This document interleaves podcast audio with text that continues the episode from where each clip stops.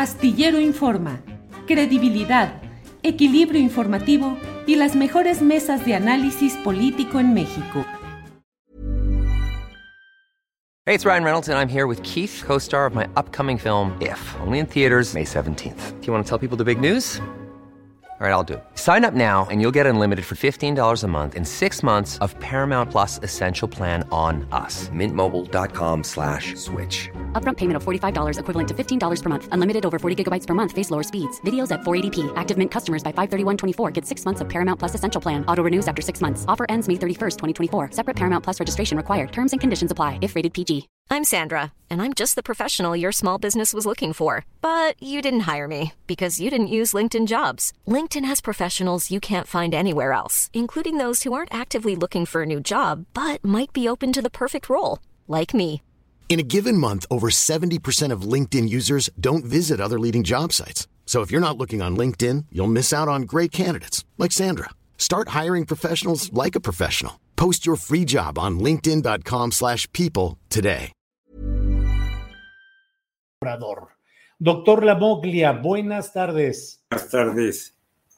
Buenas, gracias Ernesto. Pues eh, tal como quedamos la semana pasada, dijimos que íbamos a, a dedicar eh, otra oportunidad, otro, otra oportunidad para nosotros de tener eh, el punto de vista y la, la, el análisis. Y en este caso, vaya que vamos sobre un tema sumamente polémico que es la personalidad de Andrés Manuel López Obrador, como opositor, como gobernante, como presidente de la República. Ernesto, saludos, buenas tardes y adelante, por favor. Bien, eh, vamos a hacer un complemento de eh, alguna entrevista que ya tuvimos anteriormente, sí. donde yo señalaba lo que me parecen a mí dos aspectos que había que destacar en el momento que hicimos la entrevista sobre algunos aspectos de personalidad de Andrés Manuel, que son mucho, muy sencillos y fáciles de entender para cualquier persona que no necesariamente tenga que tener una profesión relacionada con las ciencias del comportamiento.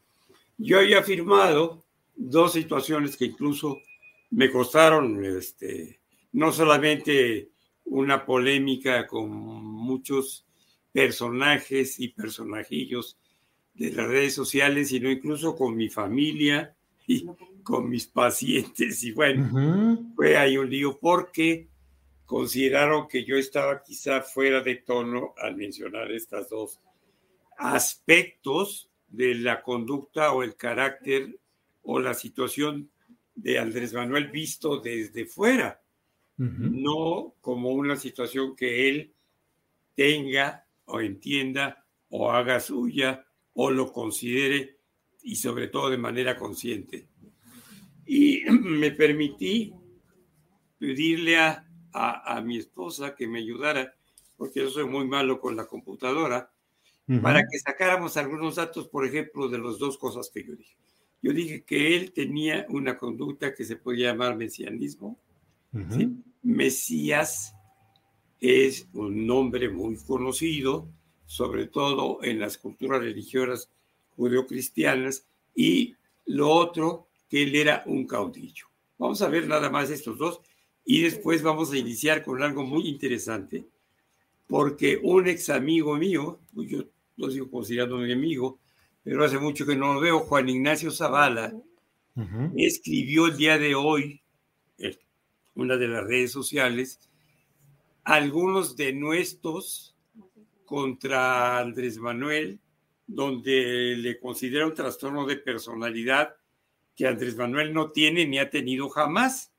Y yo quisiera ver dos o tres cosas, a ver si, si me ayudan con lo que dijo este sí. hombre, porque no lo tengo a la mano. Ahorita se lo voy a pedir a mi esposa o a mi asistente. Aquí lo buscamos, sí. Muy interesantes porque una de las cosas que tengo que hacer yo ahora es ver estos aspectos que tenemos algunos médicos que debemos diagnosticar cuando hay un trastorno en cualquier especialidad médica, o bien decir que el diagnóstico que han hecho otros, con todo respeto, está equivocado, o bien está deliberadamente falseado por alguna razón. Y esto lo vemos frecuentemente, por ejemplo, en los pleitos eh, civiles, en los pleitos familiares, donde, por ejemplo, la señora denuestra al ex marido y al revés. y, y, el médico que tiene que hacer un peritaje y dar una opinión médica, pues dice, pues esto no es cierto, esto no se puede comprobar, esto está equivocado, esto es falso. Y a ver si te sirve para, para que lo hagamos llegar a una señorita, no sé cómo se llama, que creo que los miércoles hablan en el programa de, de la mañanera para decir las mentiras de la semana o el 22. Porque verdaderamente aquí sí, eh, mi amigo Juan Ignacio Zavala se, se le fueron los pies porque interpretó y tergiversó las opiniones de una psicoanalista francesa que yo quiero y admiro mucho, eh, Marie-France Irigoyen, que fue una de las primeras en hablar del acoso moral en la empresa y pues tiene verdaderamente un prestigio enorme y tradujo probablemente Juan Ignacio mal de algún libro en francés de esta mujer, quiero pensarlo así, desde ese punto de vista, digamos, indulgente, que Juan Ignacio se, se, eh, se equivocó al traducir, pero lo que pone como síntomas y signos de alguna patología del señor presidente está totalmente equivocado. Ya lo vamos a ver. Pero primero, para, tu público, quiero decirles que eh, mesianismo, vamos a dar dos características, es la creencia en la llegada del Mesías que liberará al pueblo judío y pondrá fin al orden establecido, instaurando un nuevo orden basado en la justicia y en la felicidad. Por eso decía que esto es propio de los países que siguen una ideología religiosa judeocristiana. Segundo, en el mesianismo también hay una confianza del público, de la gente, del militante, eh, en un futuro mejor y en la solución de problemas sociales mediante la intervención de una persona en la que el ciudadano pone una confianza absoluta. Estos son los dos aspectos más importantes de por qué se le ha llamado mesianismo a alguna actitud que no fue voluntaria ni lo ha sido nunca de Andrés Manuel, que fue calificado como Mesías tropical por un inefable amigo del público, muy reconocido por la asquerosa forma de actuar, como supuesto escritor y periodista, que se llama Enrique Krause. Entonces, este sujeto, eh, verdaderamente este, abominable por todo lo que, y lo que les puedo platicar de él, cuando me trató de comprar hace algunos años para que yo escribiera sobre Cuauhtémoc Cárdenas cuando Cuauhtémoc fue candidato a la presidencia y me hizo llegar un legajo enorme de investigaciones y espionaje que le hicieron a Cuauhtémoc Cárdenas para que yo escribiera en contra de él y describiera una personalidad que obviamente en ese momento cuando menos Cuauhtémoc Cárdenas no tenía. El día de hoy no puedo afirmar nada acerca de él porque algo ha pasado en sus células funcionales y es otra persona. Pero bueno. Y luego dice aquí algo que es muy importante. El Perdón, Ernesto. Eh, de la cosmovisión. Perdón, Ernesto. Krause te pasaba esos documentos para escribir un artículo, un libro, un texto. ¿Qué es lo que buscaba? En contra del candidato de entonces, Cuauhtémoc Cárdenas. Bien, gracias. Sí. sí. Desde luego con una remuneración económica y te puedes imaginar, como se lo imagina la gente que me conoce, que lo mandamos directo a Pilford. Ah, Pilford es una pequeña población que queda un poquito más allá de la chingada. Ah, un poquito más allá, adelantito. Muy bien. Eh, dice, el mesianismo es una tendencia de la cosmovisión o la ideología que se relaciona con una particular interpretación de la historia donde el cambio de un estado del desarrollo de una sociedad o grupo de creyentes será originado por la llegada de un Mesías o héroe al que corresponde el establecimiento de un nuevo orden que da origen a un mundo utópico. Como ves, yo no creo que dentro de lo que es concepto de mundo utópico, en alguna ocasión se le haya ocurrido a Andrés Manuel pensar que era una utopía el llegar después de más de 30 años de lucha, al cargo que, que hoy detecta. Y luego dicen que el más conocido de los mesianismos es el de la tradición judeocristiana, es frecuente su desarrollo en otros contextos, especialmente en aquellos donde la opresión social es fuerte. Como ejemplo de mesianismo se encuentran, además del mesianismo judío, el mesianismo cristiano, el adventismo, el islam, particularmente el islam chiita, los cultos cargos de Melanesia, varias iglesias nativas de base cristiana o islámica que se desarrollaron en África, yo diría en África subsahariana, pero pues donde hay más islamismo eh, es en, cerca de la Polinesia y en lo que es la Indonesia, ¿verdad? Y todo esto después del proceso de descolonización durante el siglo XX. Y luego el término de caudillo, caudillo puede provenir del castellano cauda y la cauda pues es lo que sigue del núcleo de algo como en los cometas, ¿verdad? El cometa tiene un núcleo eh, constituido física y químicamente de alguna forma, y tiene una cauda que es lo que le da la característica a, este tipo de astro. Pero ese caudillo, persona que guía o manda a un grupo de personas, valga la redundancia, especialmente a un ejército o una gente armada, o el caudillo, por ejemplo, de una tribu. Y luego dice título con que se adoptó en español la voz alemana Führer y la italiana Duce. Francisco Franco recibió comúnmente los títulos, los títulos militares de caudillo y generalísimo. No fue mi intención hablar de estos personajes cuando yo dije que me parecía un caudillo. Vamos a ver por qué. El término caudillo, esto es lo que yo pienso, se empezó a utilizar para denominar a los líderes militares que luchaban por la independencia de gobierno de los estados latinoamericanos en la época posterior a su independencia del imperio español. Posteriormente, tras la independencia, se usaba para denominar a los gobernantes surgidos tras la independencia de dichos territorios. Por lo tanto, su origen, el origen del nombre caudillo, en los países iberoamericanos data del siglo XIX, aunque se extendió hasta el siglo XX. Por ejemplo, José de San Martín, Simón Bolívar, Bernardo Higgins, todos ellos fueron caudillos de la lucha por independencia, sobre todo de Colombia, Venezuela y Bolivia, luego también de Perú. Entonces, se suma después la, independencia de Argentina, y va casi correspondiendo a la independencia que se hizo en México en el 1810, donde hubo algunos caudillos, pero de los que vamos a recordar, que fueron nombrados así, es uno que seguramente tú admiras, y yo también, que fue el generalísimo José María Morelos y Pavón, independientemente de su vida personal, de las cuatro mujeres que tuvo, de padre de un traidor a la patria como Juan Nepomuceno Almonte, pero pues era un caudillo.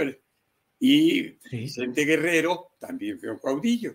Entonces, todos esos caudillos, incluyendo a, mi desafortunada, eh, a mi desafortunado paisanaje con Antonio López de Santana, pues él también fue un caudillo, ¿verdad? Y caudillo podemos llamar también en un sentido posterior, ya en la reforma, a don Benito Juárez y algunos otros, que al llegar la revolución de 1910, el caudillaje fue precisamente el que nomina a los protagonistas fundamentales de la independencia de México, aunque se hayan tarde o temprano matado entre sí lo cual cuando yo era un chamaco y estudiábamos historia de México, era para hacerme bolas porque como un caudillo de la revolución había matado a otro, como es el caso del asesinato del caudillo del sur de Emiliano Zapata, por ejemplo. Claro.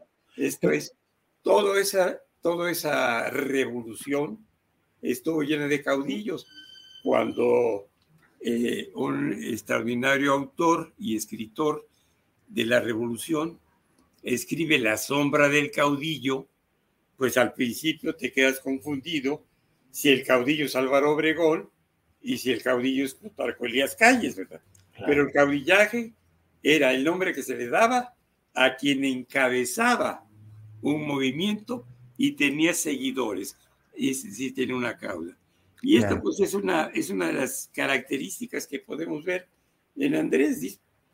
Por ejemplo, dice en ese sentido, las características son gran carisma, es una persona que despierta pasiones entre sus seguidores, tiene el respaldo del pueblo, que es quien lo legitima. Eso es muy importante. Por eso el nombre de caudillo le queda como anillo al dedo a Andrés Manuel.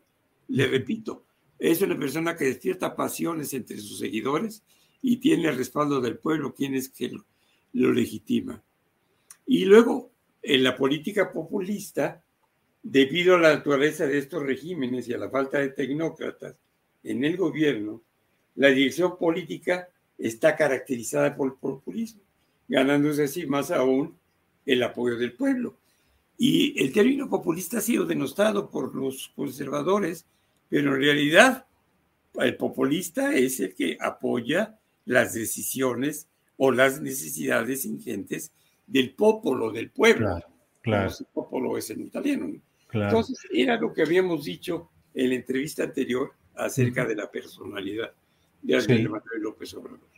Ahora, Ernesto. Sí, Juan Ignacio Zavala. Sí, tenemos ya el texto, ¿eh? Sí ya lo tenemos ahí, lo vamos a poner incluso eh, ahí. Y entre otras cosas, bueno, habla de cómo, según el punto de vista de Juan Ignacio Zavala, eh, hay comportamientos eh, en los que se ven arranques y delirios, que hay quienes opinan que hay un claro sesgo del autoritario, un dictador en potencia, y también hay quien ve en esto los arranques y delirios de un narciso desequilibrado, enfermo de poder y cita eh, el texto que ya nos habías mencionado. Eh, dice, en su libro Los Narcisos de Editorial Paidós, Marie-France Irigoyen, reconocida psiquiatra francesa, dice una serie de cosas que allí están en el texto que tú has leído y te pido que nos digas qué opinas, porque él habla de un trastorno antisocial de la personalidad definido por tres de siete manifestaciones que él enumera, Ernesto. Fíjate, fíjate lo que dice porque está precisamente usando la ambivalencia y tergiversando eh, el texto del libro de diagnóstico que llamamos nosotros DSM5, que es el, el último libro de los, obviamente, seis libros que existen sobre esto, porque hay un, un DSM4-TR que es tratado revisado, aparte del, del DSM-4, que son los libros de diagnóstico y estadística de los trastornos mentales. Pero, por ejemplo, dice, alguien que fue elegido para gobernar a todos decide hacerlo únicamente para unos cuantos, ¿por qué halaga a unos y golpea a otros? Hay quien dice que esta es la estrategia, ya se apagó, a ver, del populismo en cualquier país que esté, etcétera. Dice, también hay que ver eh, en esto hay quien ve, debería decir quienes le ven, hay quien ve en esto eh, un claro sesgo de autoritarismo o de autoritario, un dictador en potencia, es decir, todavía no lo es, es como si dijera que yo soy un muerto en potencia, pues si alguna vez me tengo que morir, o que alguien que está teniendo una conducta de alguna preferencia diferente, pues puede ser denominado es un homosexual en potencia, en fin, pero no lo es aún, dice. Y también hay quien ve en esto los arranques y delirios de un narciso desequilibrado enfermo de poder. En cualquiera de estos casos encaja a la perfección nuestro presidente López Obrador o quizá una peligrosa mezcla de los tres. Y esto es lo que les voy a leer que dice el DSM5 para que veamos si ustedes como público, a ver si ahí se ve. Sí, sí, sí, sí. ahí se ve de American Psychiatric Association. Sí, así es. Y vamos a ver lo que dice Juan Ignacio, que tiene mi admirado amigo y respetable presidente de la República, eh, pues Andrés Manuel López Obrador, porque para mí sigue siendo y será una persona respetable. Bueno, esto es lo que dice, fíjese, trastorno de la personalidad antisocial. A ver si alcanza a leerse esto ahí. Sí, sí, sí, se ve ahí. ¿Y qué es lo que dice Juan Ignacio que tiene Andrés Manuel? Fíjese. Inciso A, un patrón dominante de inatención y vulneración de los derechos de los demás, que se produce desde los 15 años de edad y que se manifiesta por tres o más de los siguientes hechos. Número uno, incumplimiento de las normas sociales respecto a los comportamientos legales, que se manifiesta por actuaciones repetidas, repetidas, perdón, que son motivo de detención. Estos son comportamientos antisociales, comportamientos que podemos llamar delictivos y que se presentan en varias ocasiones. Número dos, engaño que se manifiesta por mentiras repetidas, utilización de alias o estafa para provecho y placer personal. Número tres, impulsividad o fracaso para planear con antelación. Número cuatro, irritabilidad y agresividad que se manifiesta por peleas o agresiones físicas repetidas. Número 5. Desatención imprudente de la seguridad propia o de los demás. Número 6. Irresponsabilidad constante que se manifiesta por la incapacidad repetida de mantener un comportamiento laboral coherente o cumplir con las obligaciones económicas es decir, cometer fraudes o no pagar impuestos o robar. Etc. Siete, ausencia de remordimiento, nosotros llamamos sentimientos de culpa, que se manifiesta con indiferencia o racionalización del hecho de haber herido, maltratado o robado a alguien. Y después el inciso B es el individuo tiene como mínimo 18 años. Inciso C, Existen evidencias de la presencia de un trastorno de conducta que se inició antes de los 15 años. Inciso D, el comportamiento antisocial no se produce exclusivamente en el curso de la esquizofrenia o de un trastorno bipolar. Esto es lo que dice Juan Ignacio que tiene Andrés Manuel.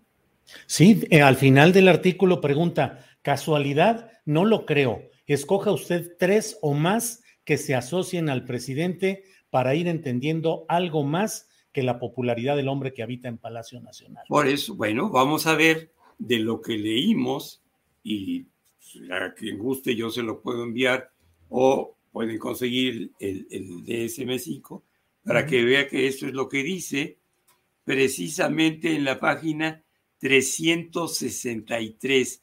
Es muy fácil de recordar, 363. Y ahí van a ver lo que es ese trastorno. Entonces, a, mí sí me asombra, porque yo conocí a Juan Ignacio siendo él el director de comunicación social de Toño cuando era procurador de la República, eh, siendo panista de Toño Lozano Gracia, y, tuvimos mucho contacto porque eh, yo estuve en plan de criminólogo tratando de ver algunos asuntos relacionados con los dos asesinatos más importantes o tres de la época, y cuando en función de uno de los asesinatos se contrató o se habló con alguna vidente, eh, a mí me preguntó Toño si era real que esto pudiera ser eficiente en una investigación jurídica. Y yo le dije que en algunos países del mundo, sobre todo en Europa, el, el contratar videntes en casos de desapariciones sí era eh, relativamente frecuente y que lo único que yo no sabía es si esto estaba legalmente autorizado por pues, los códigos penales eh, eh, de, estas, de estos países que yo desconocía. Pero yo creo que es un hombre inteligente. Lo que sucede es que verdaderamente aquí tenemos que examinar esto. José Ignacio Zavala es, el es hermano de Margarita Zavala, es el hermano menor. Necesariamente es un hombre que podía haber dicho esto, y aquí sí encontrar varios aspectos, de su querido cuñado, Felipe de Jesús, del Sagrado Nombre de Dios o lo que sea. Del Sagrado Corazón. Y Ryan Reynolds here from Mint Mobile. With the price of just about everything going up during inflation, we thought we'd bring our prices down. So to help us, we brought in a reverse auctioneer, which is apparently a thing. Mint Mobile unlimited premium wireless. Ready to get 30, 30, bit to get 30, bit to get 20, 20, 20, bit to get 20, 20, bit to get 15, 15, 15, 15 just 15 bucks a month. So, Give it a try at mintmobile.com/switch. slash $45 up front for 3 months plus taxes and fees. Promo rate for new customers for limited time. Unlimited more than 40 gigabytes per month slows. Full terms at mintmobile.com. I'm Sandra, and I'm just the professional your small business was looking for. But you didn't hire me because you didn't use LinkedIn jobs. LinkedIn has professionals you can't find anywhere else, including those who aren't actively looking for a new job but might be open to the perfect role, like me. In a given month, over 70% of LinkedIn users don't visit other leading job sites. So if you're not looking on LinkedIn, you'll miss out on great candidates like Sandra. Start hiring professionals like a professional. Post your free job on linkedin.com/people today. La hermana, o, o, o, perdón, la hermana de Julio Scherer, que acaba de ser de alguna manera despedido eh, de la dirección jurídica de la presidencia, pues está casada con él. Entonces, María Scherer es la esposa de este muchacho y obviamente tenemos que pensar que dentro de su ideología y dentro de sus eh, pensamientos, él tiene una posibilidad incluso familiar de tener el sentido del deber de denostar a Andrés Manuel López Obrador. Esto, sin embargo, no es lo importante. Lo importante, porque esto es totalmente deleznable, cualquiera que, que lea lo que es un manual de psiquiatría, va a saber, primero, que lo que se llama trastorno antisocial de la personalidad el día de hoy en el DSM4, en el DSM4TR y en el DSM5 es un eufemismo para no poner el diagnóstico más brutal y más terrible que hay de los trastornos de la personalidad, que es precisamente el trastorno de personalidad psicopática. Hace muchos años, en 1976, yo tuve la oportunidad de, ser coautor de este libro. Delincuencia juvenil. Delincuencia juvenil, que escribió la licenciada Marcela Ibáñez Cabrera, aún en el proceso de divorcio del que fue su marido, el licenciado Mario Moya Palencia. Y este libro se, le regaló la, la, edición Miguel González Avelar, que tenía una editorial, Avelar Hermanos, y él negó que se me pusiera a mí en la portada como coautor, y entonces me pusieron en la, en la tercera de forros, aquí donde los conceptos médicos y psiquiátricos son de mi autoría. no sé si se puede leer bien, pero bueno, eso es lo sí, que sí. Pero no me pusieron porque pues, no era correcto que si le van a regalar a Marcela este libro, Marcela es además, pues, yo creo que mi mejor amiga de años y además es la madrina de mi hija menor y, y pues es una gente a la que yo quiero inmensamente y le agradezco profundamente todo lo que, hizo conmigo y, el trabajo que hicimos juntos.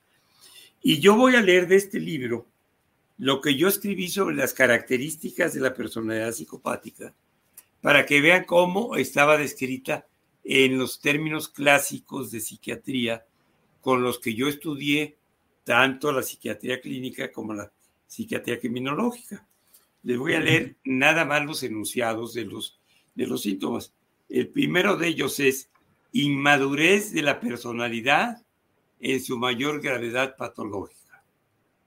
Segundo, funciones intelectuales dentro de niveles normales. Tercero, incapacidad total para adoptar su comportamiento a las normas culturales del grupo. Número cuatro, conducta sistemáticamente antisocial y o parasocial. Número 5. Incapacidad para regir su comportamiento por normas morales. Número 6.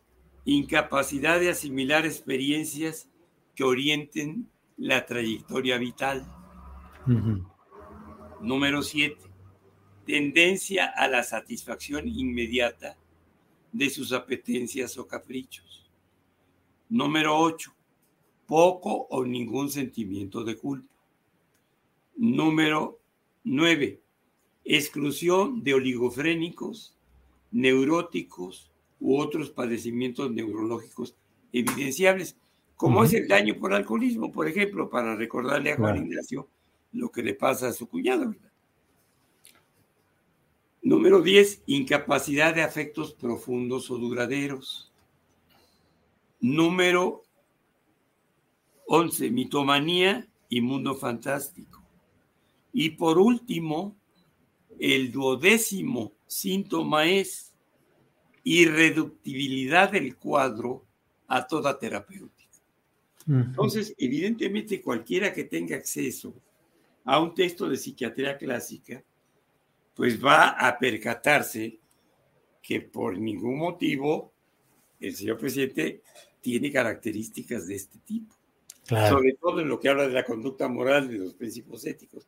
Por el contrario, a mí me da la impresión, como persona y como ciudadano, que algo que también se le pudiera criticar a Andrés Manuel es su rigidez en lo moral y en lo ético. Y que precisamente eso lo hace un hombre cuyas definiciones, decisiones, preferencias, pensamientos, ideología son muy difíciles de contradecir porque él tiene algo que se podría calificar coloquialmente como terquedad. Es un hombre muy terco. Difícilmente, difícilmente uno lo puede convencer de otra cosa de la cual no esté plenamente convencido con anterioridad. Ahora, la terquedad, que se puede llamar también perseverancia, pues no es un síntoma de locura, ¿verdad? Habemos sujetos como yo que somos muy tercos en algunas cosas y verdaderamente este, obcecados en sostener algunas ideas o algunas posturas y defenderlas con pasión. Pues eso es parte de una personalidad donde lo pasional abarca todos los órdenes del comportamiento. Sí. Pero de esto a que sea un síntoma de locura, otra cosa que tiene Andrés Manuel como característica, que no es un síntoma de enfermedad, es desconfianza. ¿Por qué? Pues porque ha sido un hombre que ha sido traicionado de la gente más cercana a él y está viendo cómo todavía se vienen más traiciones y que tiene que tener un infinito cuidado para relacionarse afectiva y abierta y confiadamente a los que le rodean. Por eso la selección de su grupo, que estuvo en un principio como, eh, digamos, era, era, era universal, había un universo de pensamientos, él lo ha ido seleccionando poco a poco, ¿verdad? El grupo de Romo, ahora que tuvo un disgusto con, con esta niña de este, la, hija, la hija de Maquío, en fin, este, con, el, con el hermano de la esposa de Juan Ignacio, con, con Julio Scherer García, etcétera. Va a tener que ir eliminando y ya ni se diga con este muchacho zacatecano que ha sido verdaderamente pavorosa las traiciones que ha hecho, incluyendo la barbaridad de haber apoyado a la señora de las bolas que está ahora de este y que algún día Sandra Cuevas que está de alcaldesa de la Cuauhtémoc, ¿no? A través de Néstor, el hijo del pingüino, exgobernador traidor a Morena de Tabasco, que todo el mundo Arturo Núñez. Y hablaré de Núñez, y ya hablaremos también de eso. Pero el problema es cómo, sin el mínimo conocimiento, el mínimo conocimiento, hay centenares de, sujetos que yo no sé si existan o sean robots, que no están Andrés Manuel López Obrador diciéndole loco. En alguna ocasión, un supuesto psiquiatra que nunca me respondió al cuestionamiento enumeró cinco diagnósticos diferentes de la supuesta locura de Andrés Manuel López Obrador. Y yo lo cuestioné y dije, siéntese conmigo frente a donde sea, vamos a hacer público un debate con los libros de texto y los libros de diagnóstico y psiquiatría para que usted me demuestre de alguna manera, textual, escrita, de alguna definición aprobada por la Asociación Psiquiátrica Americana o las acciones que quiera, para que me demuestre qué síntomas de enfermedad mental tiene Andrés Manuel López Obrador. Por supuesto, no me contestó porque no van a poderlo hacer y sigo retando, desafiando a cualquiera con los libros de texto en la mano a que me demuestre que Andrés Manuel López Obrador tiene algún síntoma de enfermedad mental. Es cerco, es eh, a veces puede ser absolutamente pasional con sus ideas, está casado con una forma de pensar. Y, pero bueno, esa es característica, por ejemplo, de muchos mesiánicos, de muchos caudillos, o de muchos como yo, o como usted, si tiene una ideología, tiene una idea de las cosas y respeta abiertamente en el régimen donde más libertad de expresión ha habido. Claro. Le quieren decirlo cuando Manuel, está bien, díganselo, pero vamos a discutirlo con un especialista como yo, con quien quieran. Claro, claro. Ernesto, pues sí. Es muy importante, Julio. Sí. Que la gente debe saber. Cualquier mexicano más o menos ilustrado, le puedo hablar incluso de mi papá, que solamente leía el Excelsior en su época, y a veces el esto, no era un hombre ilustrado, y que me decía a veces cuando yo llegaba y lo decía, es que Jacobo dije, dijo, le decía, papá, ¿cómo es posible que creas en Jabobo o en Bobita?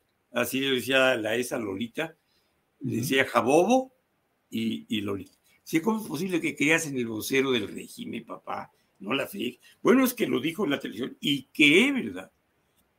Es decir, hay gente tan bruta e ignorante como mi padre, al que quise mucho a pesar de nuestra distancia, que de veras creían en lo que decía Saludowski, que de veras creen en lo que dicen estos imbéciles que ahora llaman chayoteros. Cuando chayoteros éramos los nacidos en Orizaba o en Tenancingo, Estado de México. Claro. En Orizaba, a los, porque pues, había plantaciones de chayote, a los orizabeños los decían chayoteros hasta la fecha. Y en Tenancingo, Estado de México, aunque son reboceros y hacen sillas muy bonitas, también les dicen chayoteros por la misma razón. Hay plantaciones de chayote. Bien. Entonces, pues hay dos signos que son ineludibles en el diagnóstico de salud mental. Apréndanselos, por favor, porque son muy sencillos. Una persona con salud mental tiene dos características. Tiene alegría de vivir y está contento consigo mismo. Dígame si alguna vez, a través de la televisión o del contacto directo, de la cercanía, de la amistad, de lo que quieran, han visto a Andrés Manuel deprimido. Y si alguna vez lo han visto desconectado de su sentido de vida y sin alegría y sin contentamiento cuando es un hombre que hasta cuando está realmente en un plan sarcástico e irónico, como lo hace todos los días en la mañanera y en otras cosas, es un hombre que siempre se está riendo, se está sonriendo. Le critica su manera de hablar, por favor, cuando uno habla con él directamente, y usted lo habrá hecho alguna vez, es, habla de una manera totalmente fluida. También cuando lee lo puede hacer muy fluido, pero en su estrategia de poner a prueba a los demás y demostrarles su idiotez, es terriblemente sarcástico con un humor negro formidable. Y entre esas cosas, tiene esa manera pausada de hablar, porque la bola de imbéciles que a veces lo interroga en la mañanera, pues no hay manera de contestarles con altura. Si son verdaderamente una recua a veces, Ojalá fueran personas como usted o, tantos periodistas verdaderamente excepcionales que hay en la actualidad y que están en las redes sociales o en algunos medios de comunicación masiva todavía, todavía no han sido expulsados o quitados o vetados, como fue mi caso después de 29 años de trabajar en la radio y en la televisión. Pues, me vetaron, se acabó. Pero que esa gente diga que porque habla así, se está verdaderamente riendo de los pendejos. Porque él no habla así naturalmente, habla muy ruido. Sí, así y siempre se está riendo y sonriendo.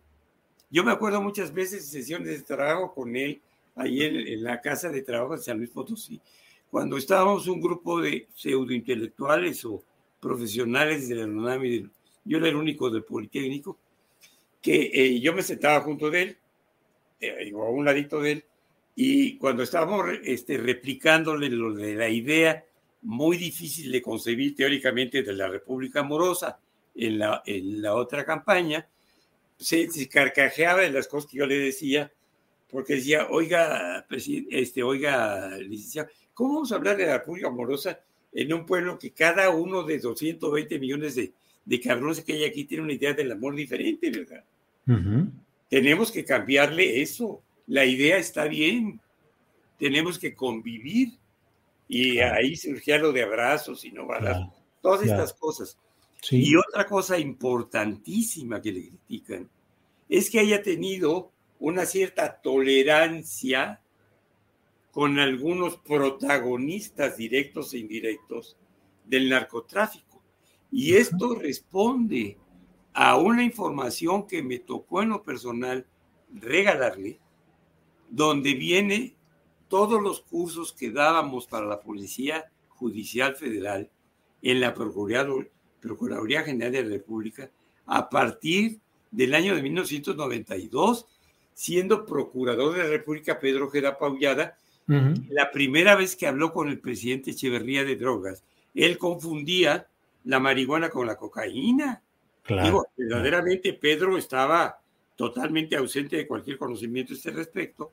Y yo tenía con él eh, una, una reunión los miércoles en la noche, pues para orientarlo, asesorarlo a nombre de Mario Moya, que era secretario de Gobernación, a él como procurador, porque eran compañeros este, de ellos, eh, entre ellos, yo no era priista ni nunca lo he sido, pero entonces, eh, eh, en ese momento, teníamos nosotros que tratar de ayudar a que entendiera el presidente.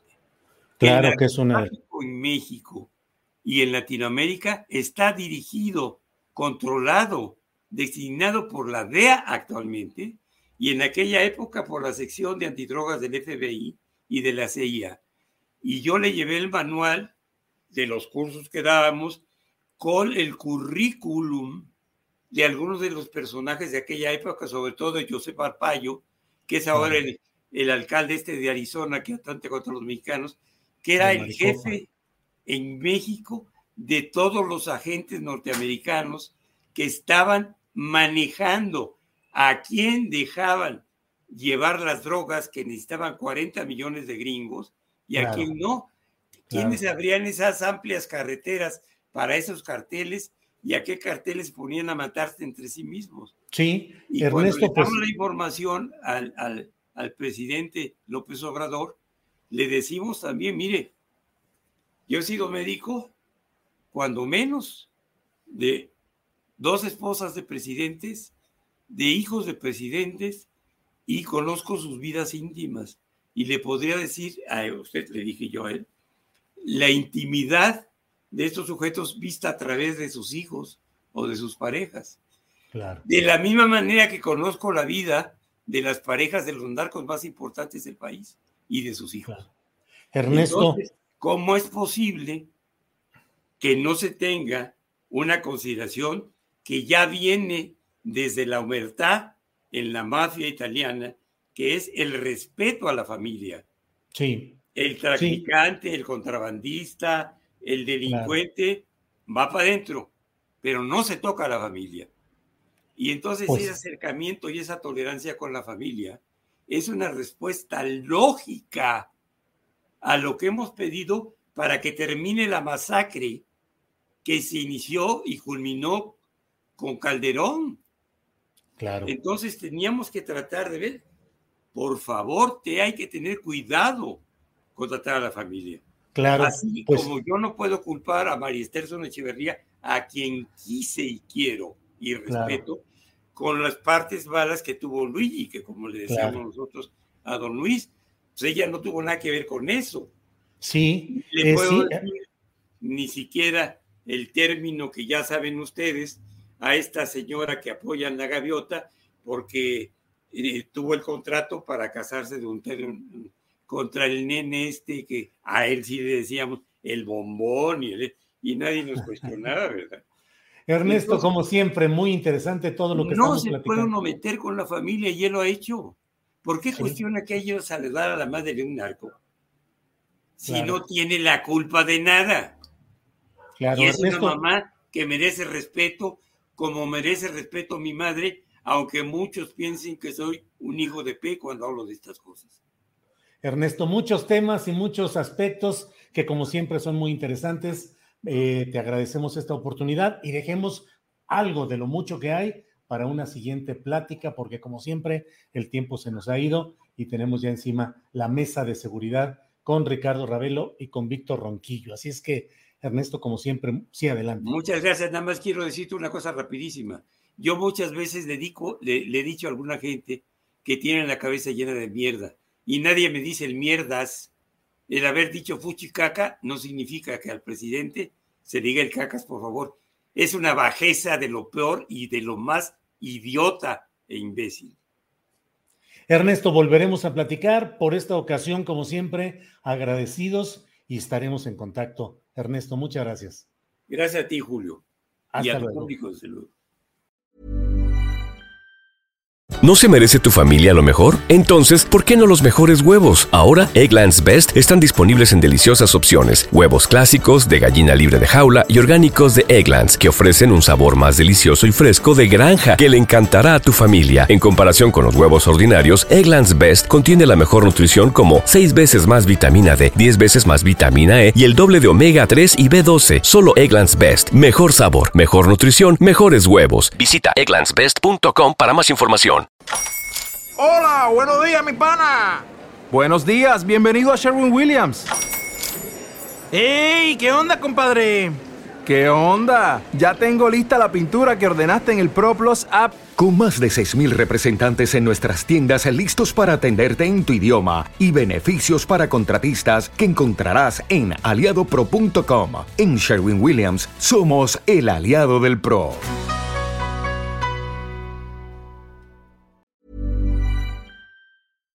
Para que te enteres del próximo noticiero, suscríbete y dale follow en Apple, Spotify, Amazon Music, Google o donde sea que escuches podcast.